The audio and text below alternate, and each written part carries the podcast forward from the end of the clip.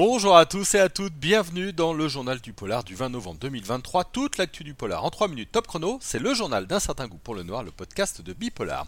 Et on commence avec un prix littéraire, et oui, le prix noir sur Ormesson a été attribué à Anouk Schutterberg. Les jurés ont récompensé son roman La Nuit des Fous aux éditions Récamier. La cérémonie a eu lieu lors du salon du même nom, c'était euh, ce week-end, un grand bravo à elle. Côté série, il y aura bientôt une nouvelle série polar sur Disney+, elle s'appelle Meurtre et autres complications, l'histoire d'une une jeune femme accusée d'un meurtre sur un bateau de croisière et qui va devoir faire équipe avec un détective qu'elle déteste. Il y aura donc du mystère et de l'humour, arrivé prévu en 2024.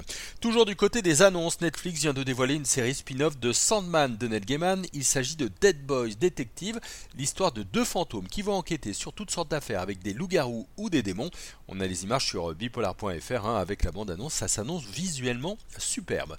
Et puis Voleuse de Mélanie Laurent n'en finit plus de cartonner, le film sur Netflix en est à plus de 30 millions de visionnages, c'est énorme, surtout quand on sait que c'est une barre atteinte en moins de deux semaines, c'est vraiment un succès énorme et, un succès encore euh, à venir. Et puis on termine avec une annulation, c'est celle de la série The Rocky Fed, le spin-off de la série policière du même nom sur M6. Elle n'aura finalement pas de saison 2, décision d'ABC. Les chiffres n'ont pas été au rendez-vous.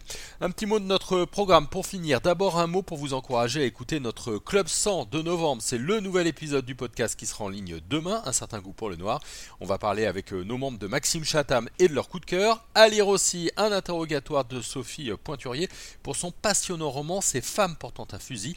Enfin à lire l'article d'Alexandre sur The Killer, le portrait génial et troublant d'un tueur de David Fincher qui est en ce moment euh, en ligne. Voilà, le journal du polar c'est terminé pour aujourd'hui. Retrouvez-nous sur bipolar.fr et puis sur nos réseaux sociaux bien sûr. Facebook, TikTok, Instagram, Twitter et LinkedIn. Il me reste à vous souhaiter une très bonne journée.